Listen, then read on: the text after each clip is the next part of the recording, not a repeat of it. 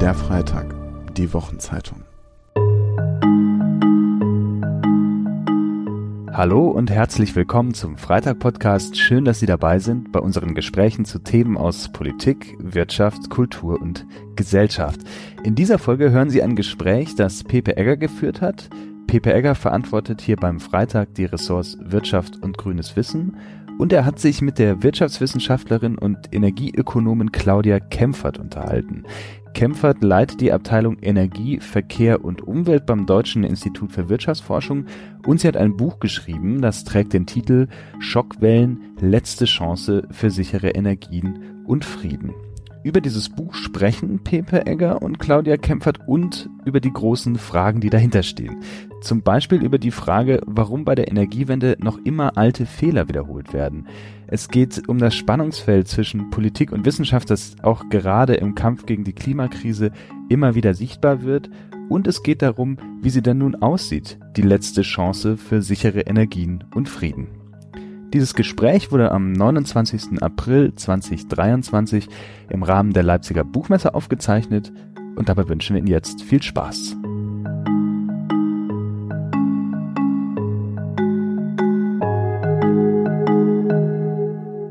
Hallo und herzlich willkommen zum Freitaggespräch äh, mit äh, Claudia Kempfert. Mein Name ist Pepe Ecker, ich bin Redakteur beim Freitag der Wochenzeitung in Berlin und freue mich sehr, dass ich heute wieder hier moderieren darf, nach drei Jahren. Ich habe gerade äh, scherzhaft äh, erzählt, dass ich letztes Mal auf der Buchmesse meinen Sohn verloren habe. Der war äh, sechs und der war dann hier irgendwo und auf einmal war er nirgend, nirgendwo mehr zu sehen. Und im nächsten Moment habe ich mich fast verlaufen heute und fast nicht mehr hierher gefunden. Gut. Anlass unseres Gesprächs ist das neue Buch von Claudia Kämpfer, das heißt Schockquellen, letzte Chance für sichere Energien und Frieden und ist im Campus Verlag erschienen. Ich sage vielleicht noch zwei Sätze über sie, um sie kurz vorzustellen, nur für die Leute, die in den letzten Jahren kein Fernsehen gesehen haben oder keine Zeitung gelesen haben oder keine, die sie noch nicht kennen. Sie sind äh, wohl die bekannteste Energieökonomin oder Klimaökonomin Deutschlands. Sie sind Professorin in äh, Lüneburg an der Leuphana Universität und äh, leiten die Abteilung Energie, Verkehr und Umwelt am Deutschen Institut für Wirtschaftsforschung in Berlin. Und Sie sind stellvertretende Vorsitzende des Sachverständigenrats für Umweltfragen. Herzlich willkommen, Frau Kempfert. Ja, vielen Dank, dass ich da sein darf. Freut mich. Hallo. Ähm, Ihr Buch ist ja so etwas wie eine Aufarbeitung der deutschen Energiepolitik der letzten Jahrzehnte. Ähm, Anlass ist äh, die Bredouille, in der wir uns wiedergefunden haben nach dem äh, russischen Überfall auf die Ukraine und all den Folgen. Also ich glaube, ich kann verraten, dass die Schockwellen, von denen hier die Rede ist, das ist der Ukraine-Krieg, das ist die Gaskrise, das ist auch die äh, Einsicht, dass wir abhängig waren von russischem Gas, dass wir mehr als die Hälfte unseres Gasbedarfs aus Russland gedeckt haben. Sie haben jetzt die Hoffnung, dass da auch die Einsicht daraus erwächst, dass unsere Energiepolitik falsch war. Was waren denn die gröbsten Fehler aus Ihrer Sicht, die uns in diese Lage gebracht haben? Ja, vielen Dank. Also erstmal schön, dass ich, ähm, dass ich hier sein darf. Das äh, freut mich natürlich äh, sehr. Vielen Dank für Ihr Interesse. Genau. Die Schockwellen oder warum ich das Buch schreiben musste, war einmal, Sie haben ja schon erwähnt, der russische Angriffskrieg in der Ukraine und der damit verbundene fossile Energiekrieg, in dem wir drin sind, auch immer noch äh, leider drin sind. Und ich persönlich, aber auch viele, viele andere aus der Wissenschaft und aus vielen anderen Regionen, auch in Osteuropa, gewarnt haben, dass das passieren kann. Und das war ein Problem mit Ansage und leider mit einem sehr lauten, mit sehr lauter Ansage. Und äh, ich bin jetzt knapp 20 Jahre in Berlin am Deutschen Institut für Wirtschaftsforschung, berate auch da die Regierung und habe viel verfolgt in der Zeit. Und das Problem war nicht neu. Wir sind wirklich sehenden Auges reingelaufen in diese ganze, wirklich in das Energiedrama. Und wir zahlen heute den Preis dieser verschleppten Energiewende. Wir zahlen den Preis dafür, dass wir zu abhängig sind von fossilen Energien nach Russland, aber auch äh, insgesamt, weil wir nicht nur hohe Preise jetzt für fossile Energien bezahlen, und das zahlen ja die Ärmsten überhaupt, ja, das sind ja diejenigen, die das sich auch nicht leisten können, und wir aber auch parallel in eine Klimakatastrophe hineinschlittern, auch durch den hohen Verbrauch der fossilen Energien. Und all das beobachtend und warnend und sehend, äh, so wie heute, Sie fragen ja nach den Fehlern der Vergangenheit, wie wieder Fehler machen, und zwar fast identische, mhm. und sich nicht ändert, auch nicht in den Debatten und auch nicht in den Warnungen und auch nicht in den wissenschaftlichen Erkenntnissen, wir trotzdem immer weitermachen, als wäre nichts passiert, äh, ist es leider so, dass diese Erkenntnisse, die mich auch zu diesem Buch bewogen haben, äh, nicht wirklich durchgedrungen sind. Aber der dringende Wunsch, ist mein persönlichstes Buch, äh, was ich je geschrieben habe, auch vor dem Hintergrund, es gab so viele Informationen, es gab so viel wissenschaftlichen Kenntnisstand und es wurden die Fehler gemacht und niemand hat darauf hingewiesen und niemand hat wirklich ausdrücklich gewarnt, laut genug ähm, und die Politik hat es zumindest nicht wahrgenommen und in der Öffentlichkeit fand es nicht statt und das ist wirklich wie so ein Déjà-vu. Also ich beschreibe das ja auch in dem Buch. Ich weiß nicht, ob Sie den Film kennen und täglich grüßt das Murmeltier von Bill Murray. Der wacht jeden Morgen auf in dem identischen Film. Äh, und genauso fühle ich mich wie jeden Morgen aufwachend im identischen Film und denke, das darf doch nicht wahr sein. Es werden nicht nur die Fehler wiederholt, die Debatten sind vollständig identisch, die Akteure fast auch, auch in der Öffentlichkeit, auch in der öffentlichen Diskussion, als hätte es diese ganzen Umweltwarnungen vor Umweltgefahren, vor Abhängigkeiten nie gegeben. Ich meine, da wundere ich mich schon. Ja. Wenn ich sie kurz, wenn ich kurz da einhaken darf. Jetzt ist ja ein bisschen so das Narrativ, hinterher ist man immer schlauer. Klar, jetzt, wenn wir das gewusst hätten, dass das passiert, dass zum Beispiel jetzt eben die Ukraine überfallen wird, äh, dass Putin den Krieg vom Zaun bricht, dann hätten wir die Dinge anders gemacht. Aber das konnte man ja damals nicht wissen. Also das, das ist jetzt stimmt nicht. Genau. Das ist falsch. Mhm. Genau. Und das ist falsch. Ja. Nicht nur weil es, weil es, weil man es hätte wissen müssen, nicht nur wissen können, sondern wissen müssen. Und das arbeite ich wirklich sukzessive auf in dem Buch, dass man wirklich mal rückschaut, wo wo wurden uns Lügen aufgetischt die ganze Zeit? Wo wurden Realitäten verweigert in der Aufnahme? Und wo wurden auch Erkenntnisse einfach unter den Tisch ge gekehrt und behauptet, es, und im Nachhinein sagt man, man behauptet, man hätte es nicht wissen können und das ist grundfalsch. Mhm. Und dass das jetzt behauptet wird, hat, war auch ein Grund, warum ich das Buch geschrieben habe, weil ich darf, das darf doch nicht wahr sein. Wie kann man jetzt alle Verantwortlichen erstmal so davonkommen lassen? Es sind ja verschiedene Regierungen, die da verantwortlich sind, aber auch aus der Industrie. Es gibt Unternehmen, die haben uns sehenden Auges in diese Misere, in dieses Energiedrama geführt. Und die haben sich bis heute nicht bei uns entschuldigt. Wir alle zahlen einen gigantisch hohen Preis dafür.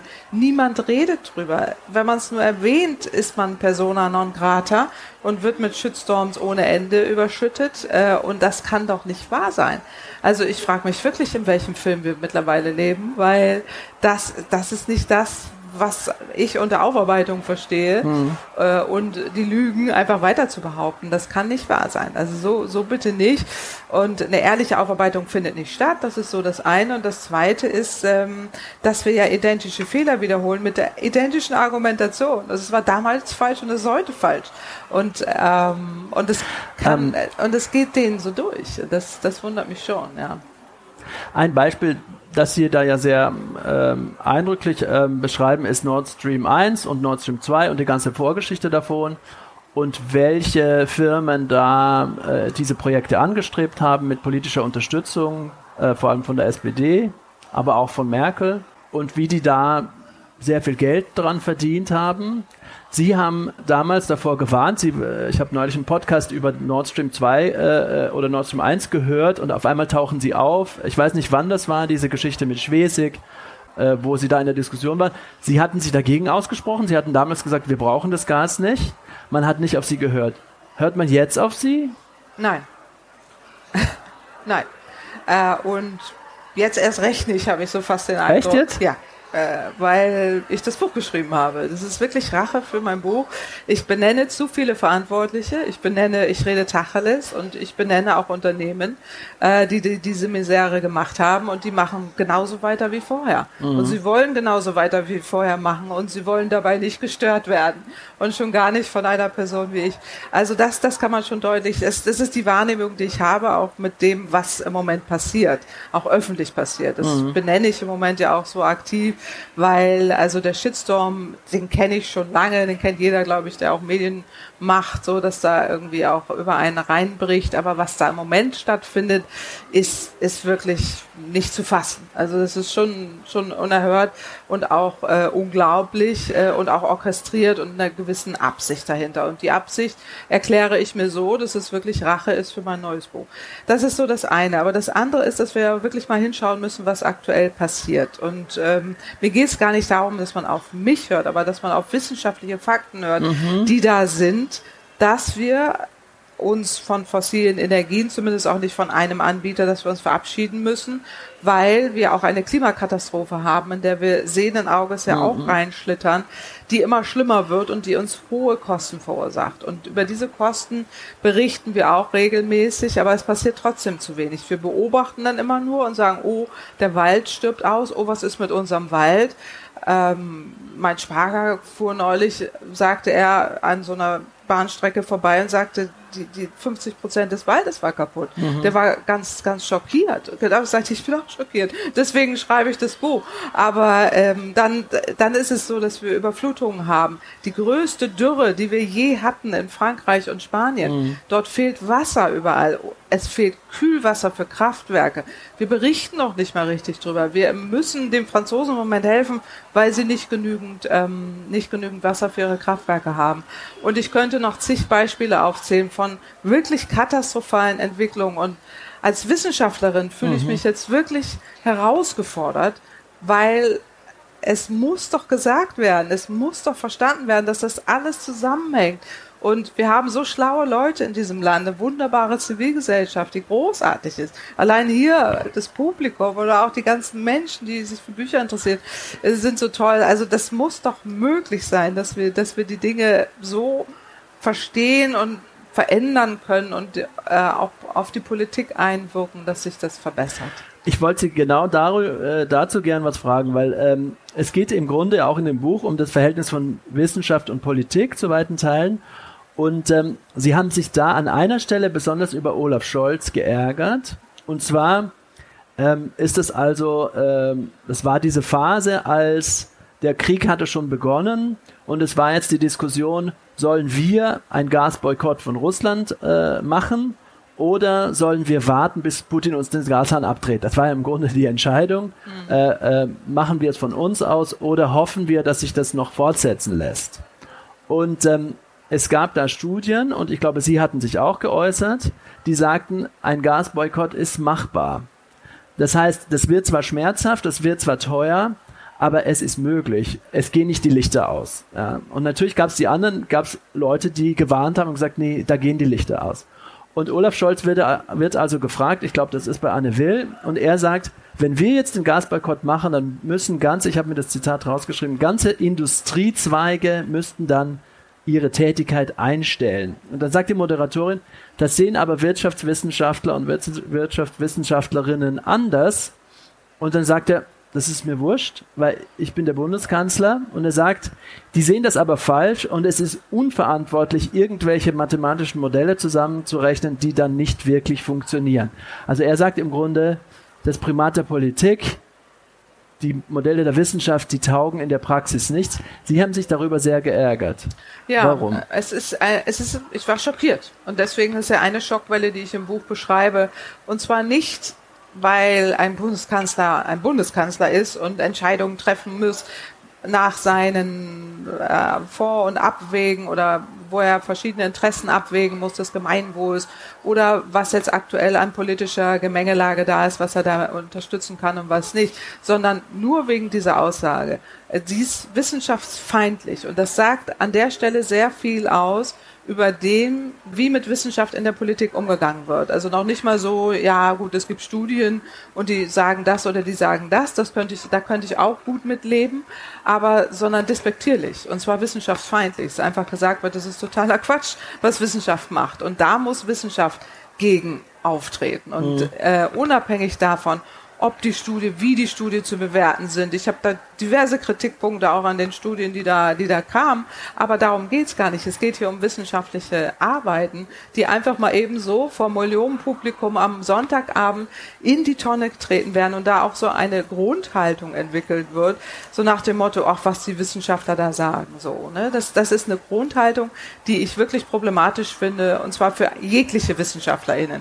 Äh, und ähm, das ist das, da haben sich viele WissenschaftlerInnen ja auch maßlos drüber geärgert. Ja. Und es gab ja sogar dann auch Nobelpreisträger, die sich dann ausgerechnet ja in der Bildzeitung da geäußert haben. Aber auch da gab es einen Aufschrei, wo gesagt wurde, was ist denn das? Also ähm, das ist das eine. Das war eine Schockwelle, weswegen ich das so deutlich adressiere. Aber das zweite ist ja auch, was daraus folgt. Also es ist ja de facto falsch, was er behauptet hat. Wir sehen es ja heute. Wir leben ja ohne russisches Gas. Das wäre damals möglich gewesen, aber er hat indirekt ja erwähnt, was eigentlich seine Entscheidungen treibt, nämlich die Industrie. Und das, zwar das alleine ist, die Industrie ja. und nicht die deutsche Gesellschaft und nicht das Allgemeinwohl.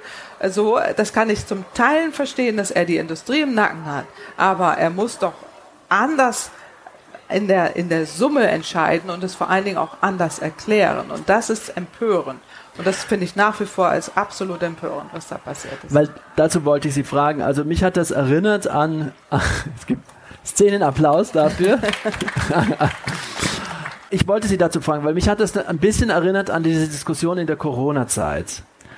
Wissenschaftler, Wissenschaftlerinnen, die sagen, aber aus meiner Sicht ist die Sache so, und dann macht die Politik was anders. Und teilweise fand ich, gab es da auch ein Unverständnis von Seiten der Wissenschaft darüber, dass natürlich die Politik, da gibt es Interessen, da gibt es verschiedene Gruppen, die kommen, da gibt es die Sorge um den sozialen Frieden, da gibt es äh, Lobbys, mit denen man ab, man muss sich quasi in diesem ganzen Machtgefüge, äh, Interessensgefüge bewegen und deswegen entscheidet man anders was Sie ja Olaf Scholz quasi unterstellen, ist, dass er nicht jetzt gesagt hat, so wie, ah, wir können die Schulen nicht schließen, weil es schlecht für die Kinder, sondern er hat gesagt, die Gasindustrie hat mir hier Gegenargumente geliefert und ich glaube denen und nicht ihren Studien.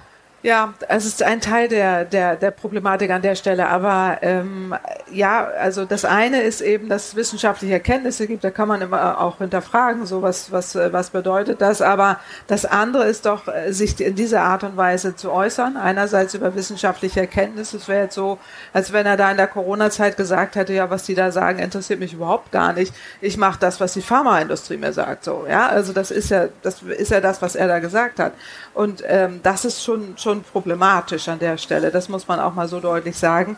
Ich habe, wie gesagt, kein Problem damit, dass ein Bundeskanzler abends in einer Talkshow erläutert, warum er bestimmte Entscheidungen trifft, die nicht den wissenschaftlichen Modellen entsprechen. Das, das, das ist nicht meine Kritik. Äh, und aber äh, er hat schon die Pflicht, das Allgemeinwohl und das Gemeinwohl im Blick zu haben. Und das hat er in dem Moment nicht, wenn er so deutlich auch noch öffentlich sagt dass er eigentlich nur der Gasindustrie glaubt. Und das kritisiere ich nach wie vor. Und das, das ist auch, das, da bleibe ich sehr stark dabei, weil aktuell passiert auch wieder genau das Gleiche. Wir, bau, wir bauen überdimensionierte LNG-Terminals, mhm. viel zu viele die wir nicht brauchen für die Gasindustrie, die uns dann wieder vorgaukeln will, es geht nur mit Gas. Diesmal kaufen wir es dann auch noch umweltschädliches Fracking-Gas. Also das wird ja immer schlimmer und das, das muss man doch kritisieren müssen, finde ich, oder muss es kritisieren an mhm. der Stelle, weil es eben so empörend ist. Und diese Fehler sollten wir nicht wiederholen und auch an der Stelle, wo er dann wirklich auch noch so deutlich sagt, der Wissen, also die Wissenschaft äh, macht das alles falsch. Das ist nicht das erste Mal, dass er das öffentlich so sagt. Gibt dann noch diverse andere Stellen, wo er sich da über Mathematiker lustig macht oder sowas. Das finde ich schon problematisch, weil das so ein Grundverständnis der Politik gegenüber der Wissenschaft äußert, so nach mhm. dem Motto, was die machen, finde ich bescheuert. So, also das geht nicht an der Stelle, sondern er kann sagen, die Studien sind da, ich nehme sie zur Kenntnis, entscheide aber anders. Das würden wir alle sofort verstehen. Und mhm. hätte auch jeder von uns sofort gesagt, verstehe ich, aber er muss uns ja ständig einen mitgeben. Und das mhm, ist doch das Problem an der Stelle. Ja. Ja, also das ist auch unnötig, weil das hat ein Bundeskanzler nicht nötig, sollte er auch nie nötig haben und das, das muss man kritisieren. Und das andere ist eben, was folgte denn daraus? Wir haben jetzt noch viel, viel länger Putin bezahlt, wir hätten es früher vermeiden können. Er hat sehr viel Geld für seine Kriegsfinanzierung noch dazu bekommen. Das hätte man auch vermeiden können. Und wir hätten sehr viel früher auch Druck ausüben können an der Stelle und hätten uns zugegebenermaßen sehr schnell umstellen müssen. Aber dass das geht, zeigt es doch. Wir, wir waren schon unabhängig schon davor, weil Putin selber den Gashahn zugedreht mhm. hat. Und wir waren, wir, ohne dass wir eigene LNG-Terminals hatten, ist genau das passiert, was wir vorhergesagt haben. Wir kaufen Gas aus anderen Quellen. Wir haben noch Norwegen, wir haben andere Pipeline-Routen und wir haben Flüssiggasterminals in anderen Ländern. Das haben wir durchdekliniert. Wir sind jede einzelne Pipeline durchgegangen. Und es war genau, ist genauso passiert, wie wir es gesagt haben. Aber davon jetzt mal ganz abgesehen, auch ohne russisches Gas wäre es möglich gewesen. Der Preis ist sowieso explodiert und die Kosten zahlen wir alle. Wir zahlen eben alle zusammen den Preis der verschleppten Energiewende und das gehört auch zur Politik dazu, das den Leuten vernünftig zu erklären. Mhm. Ich wollte Sie ganz kurz zu fragen, zu, nochmal zu Ihrem Wissenschaftsverständnis. Wie engagiert, wie, quasi, wie engagiert, es gibt ja engagierte Literatur, betreiben Sie engagierte Wissenschaft? Sie sind ja äh, Mitglied bei Scientists for Future und das wird Ihnen auch relativ oft vorgehalten. Ähm, Sie haben ja schon selber erwähnt, dass Sie unter Beschuss stehen, dass Sie äh, sehr scharf kritisiert werden, auch unfair kritisiert werden, Shitstorms und so weiter erleben. Wie, wie ist das, wie hat sich das entwickelt? Gab es eine Zeit, wo Sie quasi Studien gemacht haben, die abstrakt irgendwas berechnet haben und konsequen keine Konsequenzen hatten für die politische Debatte, für die politischen Entscheidungen? Und jetzt stehen Sie mehr im Fokus, weil Sie mehr Studien machen über tagesaktuelle äh, energiepolitische Entscheidungen? Nein. Oder war das immer Meine so? Meine Rolle ist immer gleich und nur die öffentliche Wahrnehmung hat sich geändert. Also okay. Also ich bin noch immer am Deutschen Institut für Wirtschaftsforschung. Wir erstellen Studien und wir stellen das der Öffentlichkeit zur Verfügung. Aber es ist richtig, diese Scientists for Future haben sich gegründet als sich im Nachgang der Fridays for Future Entwicklung, weil die Jugend irgendwann vorgeworfen wurde, naja, die erzählen da irgendwas, die Kinder, äh, und äh, das hat nichts mit Wissenschaft zu tun. Da haben 26.000 WissenschaftlerInnen, das sind Scientists for Future, das will ich nur mal sagen, von der Zahl her. In Deutschland 26.000? Deutsch, im, Deutsch, Im deutschsprachigen Raum, okay. das heißt auch Österreich und äh, Schweiz, die gesagt haben, nein, die Jugend hat Recht, denn was sie fordern, ist genau das, was die Wissenschaft sagt. Die Jugend oder jetzt auch egal wer da protestierend auf die Straße geht, nutzt ja genau die Erkenntnisse oder fordert ein, was die Wissenschaft schon lange darstellt.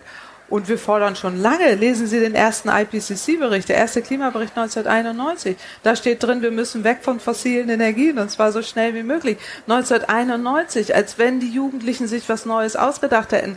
Die Jugendlichen sind nur diejenigen, die noch eine Zukunft vor sich haben. Und zwar eine, die richtig übel wird und dass man das auch mal so ausspricht, das ist das, was wir WissenschaftlerInnen wollen. Deswegen haben wir uns zusammengeschlossen. Das ist eine Art Forschungsverbund, wo wir eben auch, genau wie bei IPCC auch, Erkenntnisse aufbereiten, äh, die zu aktuellen Fragen anstehen. Und das hat nichts mit Aktivismus zu tun, sind WissenschaftlerInnen. Es gibt Kolleginnen, die auch mitdemonstrieren, die auch dabei sind äh, bei äh, bestimmten Demonstrationen. Ich war selber auch schon Sprecherin für die Scientists for Future auf der Bühne. Das ist ja auch so, das mache ich auch weiterhin. Aber ich gehe nicht jetzt aktiv, also ich bin jetzt nicht bei Scientists Rebellion oder letzte Generation oder welche Sie kleben die dann sich mitgehen. Nirgendwo an. Ich habe mich noch nirgendwo angeklebt, das würde ich auch nicht tun. Aber wir, ähm, was wir deutlich sagen, ist, dass der wissenschaftliche Erkenntnisstand so ist, was Jugend und auch die dort mitteilen, weil es ist so wir kommen aus der Nummer nicht mehr raus, mhm. es sei denn, wir ändern was. Und das nichts geändert werden soll, erkennt man eben daran, indem man mich da jetzt auch hochstilisiert als Medienfigur, die dann äh, irgendwie sich da auf der Straße festkettet oder so. Also das, das ist ja nicht der Fall, sondern meine Rolle hat sich nicht geändert. Was sich geändert hat, ist, dass ich Tacheles rede und dass ich Verantwortliche benenne für diese Misere. Und das ist die Rache auf mein Buch, ganz sicher. Mhm. Ähm, Sie schreiben in dem Buch ähm, an einer Stelle, dass drei Dinge zusammengehören: Energiesicherheit, soziale Gerechtigkeit und Klimaschutz. Die drei gehören zusammen. Sie sind kein Widerspruch, sie sind keine Alternativen, sie sind eine Einheit. Und dann schreiben sie, durch die Nutzung der erneuerbaren Energien werden alle drei Ziele erreicht. Jetzt ist es ja aber leider so, dass wir heute oft das eine gegen das andere ausspielen. Also wir sagen, wenn es billig ist, dann ist es nicht grün oder wenn es versorgungssicher ist, dann können wir nicht Erneuerbare nehmen und äh, wenn wir grüne Energien äh, einsetzen, dann wird es teuer und unsozial. Mhm. Ähm, wie kommen wir aus der Nummer raus, dass es wirklich alle drei gemeinsam äh, verwirklicht werden ja, können. Ja, genau. Also es geht letztendlich um den Ausbau der erneuerbaren Energien, die Versorgungssicherheit auch gewährleisten, aber nur, indem wir sie wirklich auch als Bürgerenergien verstehen. Und Bürgerenergien heißt ja, Solarenergie gehört auf jedes Dach, das heißt auch auf jedes Mietshaus äh, und auf jeden Gewerbe, Gewerbegebäude und überall hin. Und in dem Moment wird es eine partizipative Energie. Oder Sie können sich auch an einem Windrad beteiligen oder Windenergieanlagen werden dezentral gebaut. Das heißt, sie werden auf einmal auch sichtbar im Umfeld äh, von Menschen. Es ist eine sehr viel dezentralere Energieform.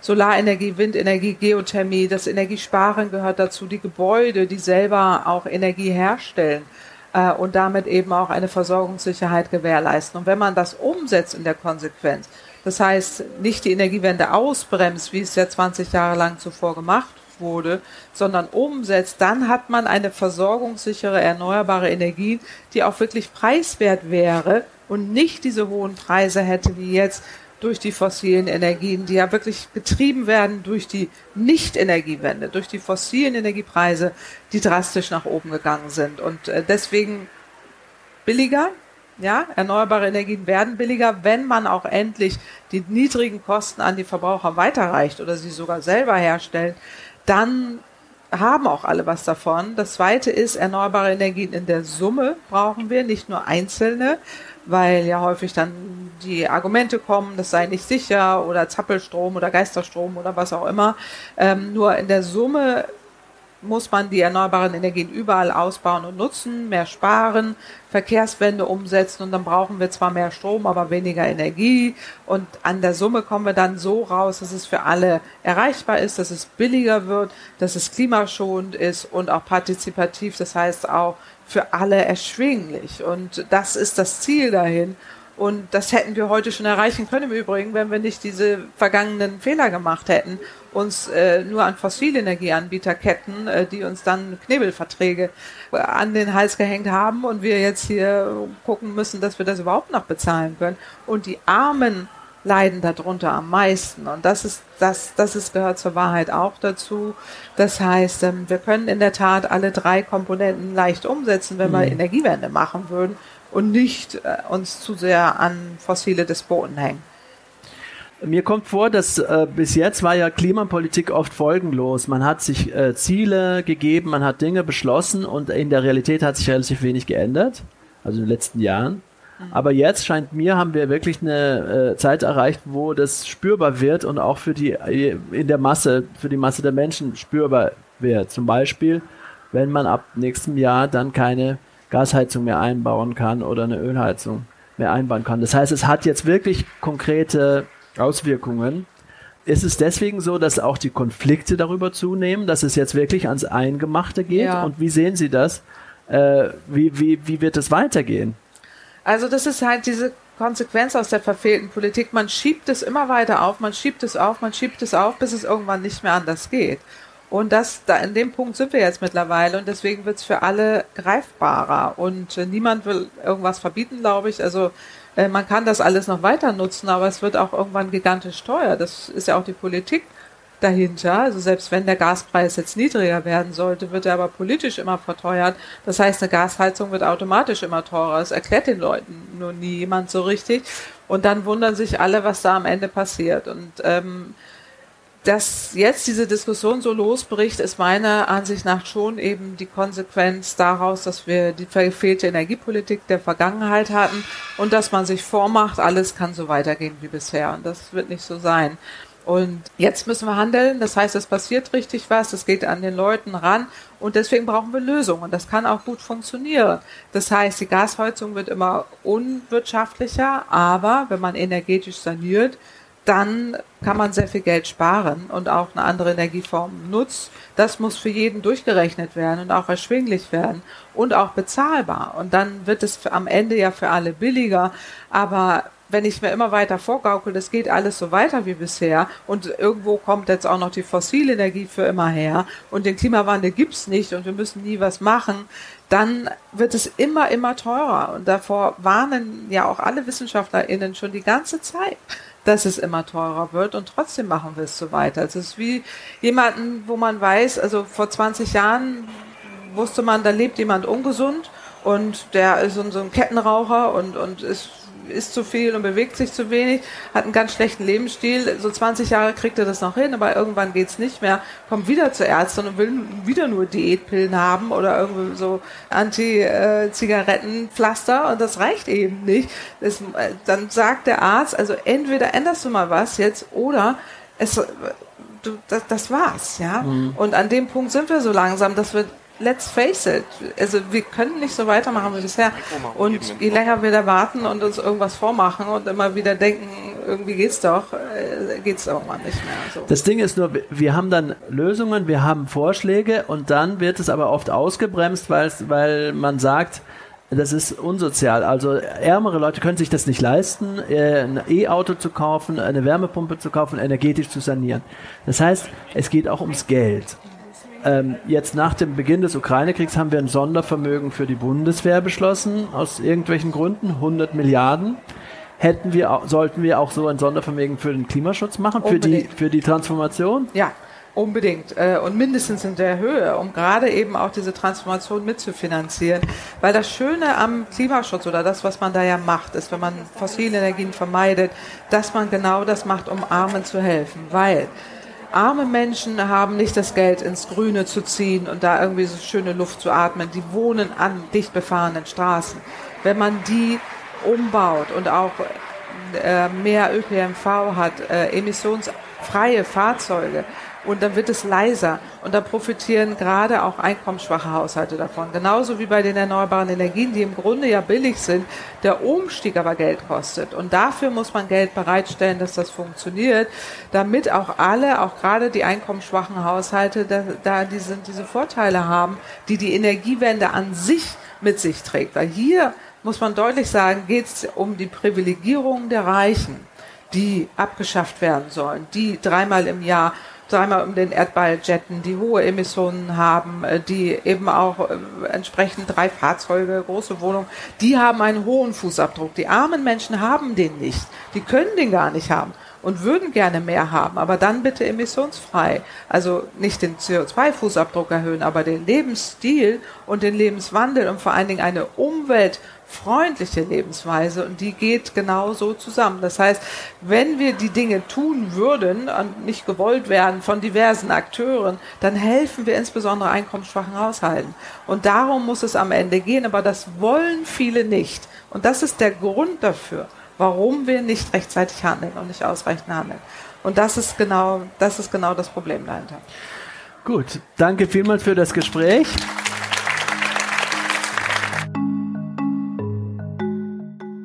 Das war der Freitag-Podcast mit einem Gespräch zwischen Pepe Egger und Claudia Kempfert.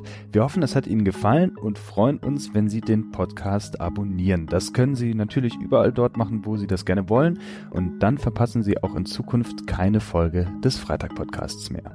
Und bis zur nächsten Folge können Sie den Freitag natürlich auch gerne lesen auf Papier oder online unter www.freitag.de. Machen Sie es gut und bis zum nächsten Mal. Tschüss.